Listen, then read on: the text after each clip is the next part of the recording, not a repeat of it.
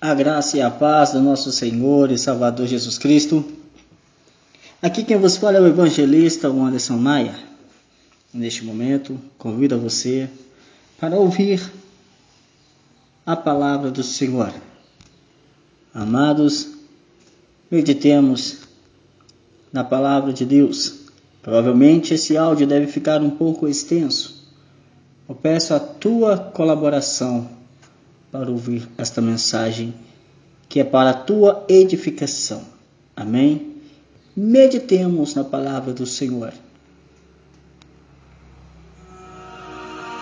Aleluia! Glória a Deus!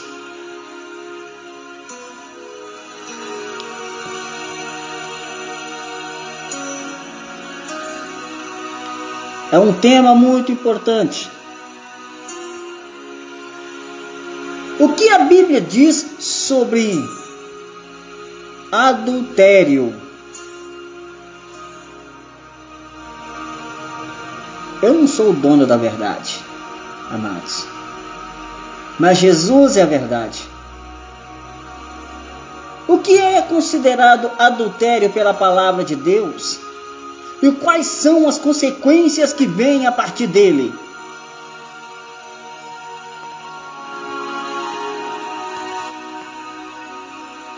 O adultério ocorre quando uma pessoa casada se envolve em um relacionamento sexual com alguém que não seja a pessoa a quem eles são casados. Vou falar de maneira mais abrangente, mais clara. A Bíblia condena claramente este fato e este ato. Lá em Êxodo capítulo 20, versículo 14, diz: Não cometerás adultério. Queridos, isso viola o compromisso assumido em casamento a ser fiel a um parceiro de casamento. O casamento é honroso entre todos e o, o leito sem mácula. Ou seja, o casamento é honroso para aquele casamento, para aquele casal que não tem nenhuma mancha, não tem nenhuma culpa, que são fiéis, sinceros um com o outro. Mas os fornicadores e adúlteros, Deus os julgará. Está lá em Hebreus 13, versículo 4, você pode ler. Ele é escrito de Deus, em Eclesiastes 3,11, que diz que tudo fez formoso em seu tempo. E o tempo que ele ordenou para a intimidade sexual é para o homem e uma mulher dentro do relacionamento conjugal para ter essa relação antes do casamento, que é a fornicação, ou com outro parceiro do casamento, aí se torna adultério, que você está casado e, e, e comete ato sexual com outra pessoa já é adultério. Você está indiretamente, ou seja, a pessoa está em direta desobediência à vontade de Deus. Mesmo se o seu cônjuge, o seu parceiro, mesmo que ele concorde com outro relacionamento dentro do, do casamento, ou seja, aquele relacionamento aberto, eu posso ficar com quem quer, eu posso ficar com fulano, você pode ficar com ciclano, com quem, com quem você quiser, desde que nós estejamos casados. Isso é adultério. É adultério.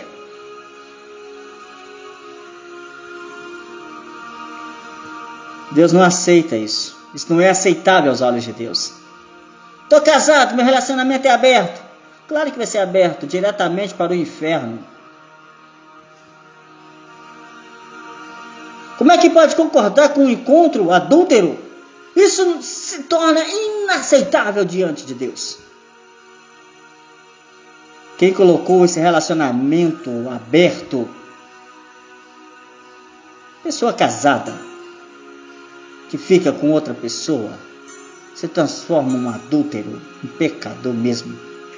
uma pessoa abominável. Não tem respeito nem para si próprio. Todos nós somos pecadores, é verdade, mas tem uns. Prossigando. Sabe, amados, o que é pior? O que é para piorar? Falar um pouco aqui da fornicação. Para piorar, tem ministros que estão aceitando seus filhos ou suas filhas dormirem juntos sem estar casado dentro de casa, debaixo do mesmo teto. É o namorado da minha filha, é a namorada do meu filho. Vigia. Vai deixar seu filho ir para o inferno? Vai deixar sua filha ir para o inferno? Leva na luz da palavra. Quem comete ato sexual antes do casamento é um fornicador. Fica aí a dica. Se você aceita tal prática, ou o ministro, ou a pessoa que aceita tal prática, o pai, a mãe que aceita tal prática, está sendo cúmplice do pecado. Eu sei que alguns vão me reprovar. É verdade, eu sei que vão. Mas é a mais pura verdade. A palavra de Deus nos ensina a fugir da imoralidade sexual. Paulo adverte claramente contra todo mau comportamento Lá em 1 Coríntios 6, versículo 18. Fugir da prostituição. Qualquer outro pecado que o homem comete fora do corpo, mas o que se prostitui, peca contra seu próprio corpo. Para ser dado um corpo por Deus é um grande privilégio e nós podemos usá-lo para honrar o que Deus nos deu. 1 Coríntios 6,19 diz: ou sabeis que o vosso corpo, ou não sabeis que o vosso corpo é o templo do Espírito Santo que está em vós, o qual tendes a parte de Deus, e que não sois de vós mesmo, porque fostes comprado por um preço. Portanto, glorifiquem a Deus no vosso corpo e no vosso espírito, que são de Deus.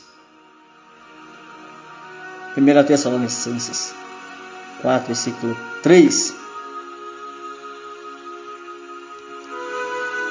Diz que, portanto, glorifiquem a Deus, vosso corpo, vosso espírito. É 1 Coríntios 6,19. O potencial para usar os nossos corpos para glorificar a Deus está enfatizado lá em 1 Tessalonicenses 4, versículo 3. Isso que eu quis dizer. Está escrito assim: para que a, esta é vontade, porque essa é a vontade de Deus, a vossa santificação, que vos abstenhais da prostituição que cada um de vós saiba possuir o seu vaso em santificação e honra, não na paixão da concupiscência, como os gentios que não conhecem a Deus. Santificação é o processo que ocorre naqueles que oferecem seu corpo em obediência a Deus, e o resultado será que seremos participantes da sua santidade. Ou seja, sua própria vida e natureza. No Novo Testamento, Jesus a estende adultério a uma intenção potencialmente escondida dentro do coração. É. Está lá em Mateus capítulo 5, versículo 27. Está escrito assim, vamos lá. Para quem está com a Bíblia cravada no Salmo 91, Vamos passear pela Bíblia aí.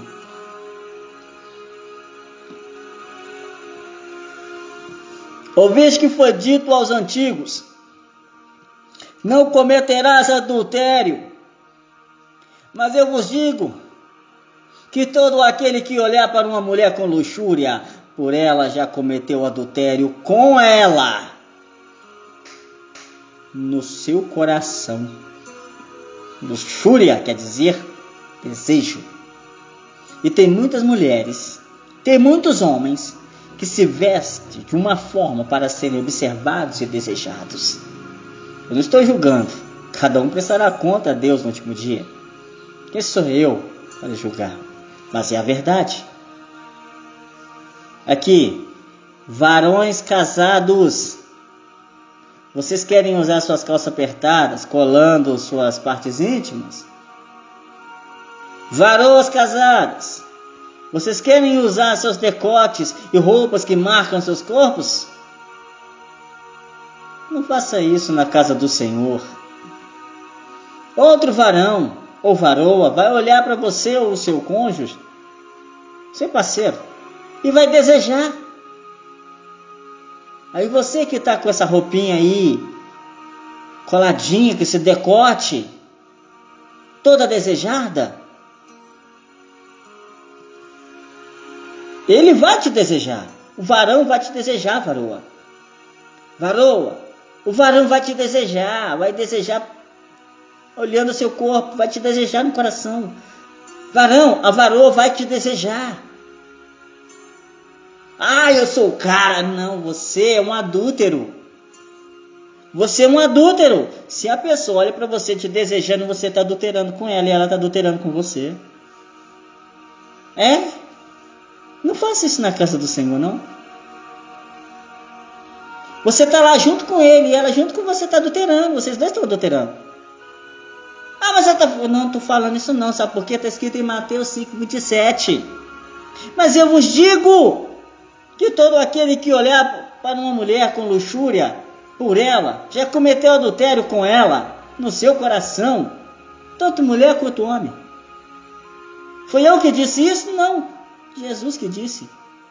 Vai lá em Mateus 5, 27, não fica só a Bíblia cravada em Salmo 91, nas promessas, não. Vai nessas partes também. Deixa eu te falar uma coisa. Para quem está dessa forma, eu só te digo uma coisa. Você está trabalhando não é para Deus não, está trabalhando para o diabo. Ele, o Senhor Jesus, também enfatiza a atitude extrema se deve tomar para evitar tal pecado. Vamos lá. 5,29 de Mateus. Se teu olho direito faz tropeçar, arranca-o fora. Lança de ti pois é mais rentável que você tem, é, pois é mais rentável para você uh, que um um de seus membros do que todo o corpo seja lançado aonde? No inferno.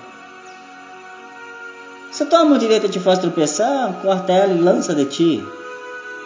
Porque é mais rentável para você ter um de seus membros do que todo o teu corpo lançado no inferno.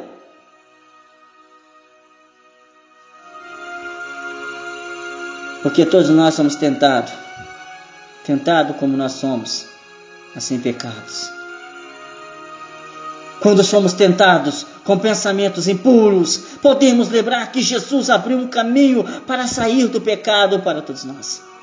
Sim, Jesus abriu um caminho para nós sairmos do pecado. Lá em Hebreus 4,15 diz: Porque não não temos um sumo sacerdote que não possa compadecer-se das nossas fraquezas, mas em tudo foi tentado como nós somos, mas sem pecado. Cheguemos, pois, com confiança ao trono da graça, a fim de recebermos misericórdia e achamos graça para socorro em ocasião oportuna. No trono da graça que recebemos, a ajuda que precisamos Lá em Hebreus 2,18 diz: Para aquilo que ele mesmo sofreu, tendo sido tentado, é poderoso para socorrer os que são tentados. Amados, não há felicidade duradoura para um cristão fora da vontade de Deus. Temos que estar no centro da vontade de Deus, porque não há felicidade duradoura e verdadeira fora da vontade de Deus. O que começa errado, no final vai dar errado. Começa certo para ir certo. Os prazeres momentâneos de adultério em breve passam, mas a tristeza que se colhe é de longa duração. Bem-aventurado todo aquele que escolhe como Jesus para sofrer em fazer a vontade de Deus, por não dar a tentação, por não dar à tentação, quer dizer. Então, amados, vamos nos tornar, vamos nos tornar uma bênção e exemplo de onde estamos e obter, sim, obter exemplo cada vez maiores, melhores. Vamos ser exemplar, ter uma vida fiel enquanto na terra e depois por toda a eternidade. Lembrando que os adúlteros, os fornicadores, os prostitutos, o lugar deles é no inferno. Onde o bicho não morre e o fogo nunca apaga. Aonde a pessoa chora, aonde tem choro e ranger de dentes. Ainda é tempo de consertar. Ainda é tempo de fazer uma recapitulação da sua vida. Fomos recapitular nossas vidas e observar o que está de errado nela. Para que possamos consertar cada dia mais na presença de Deus. Porque o Senhor virá como um ladrão. E não sabemos o dia nem a hora. Que ele virá. A trombeta vai soar.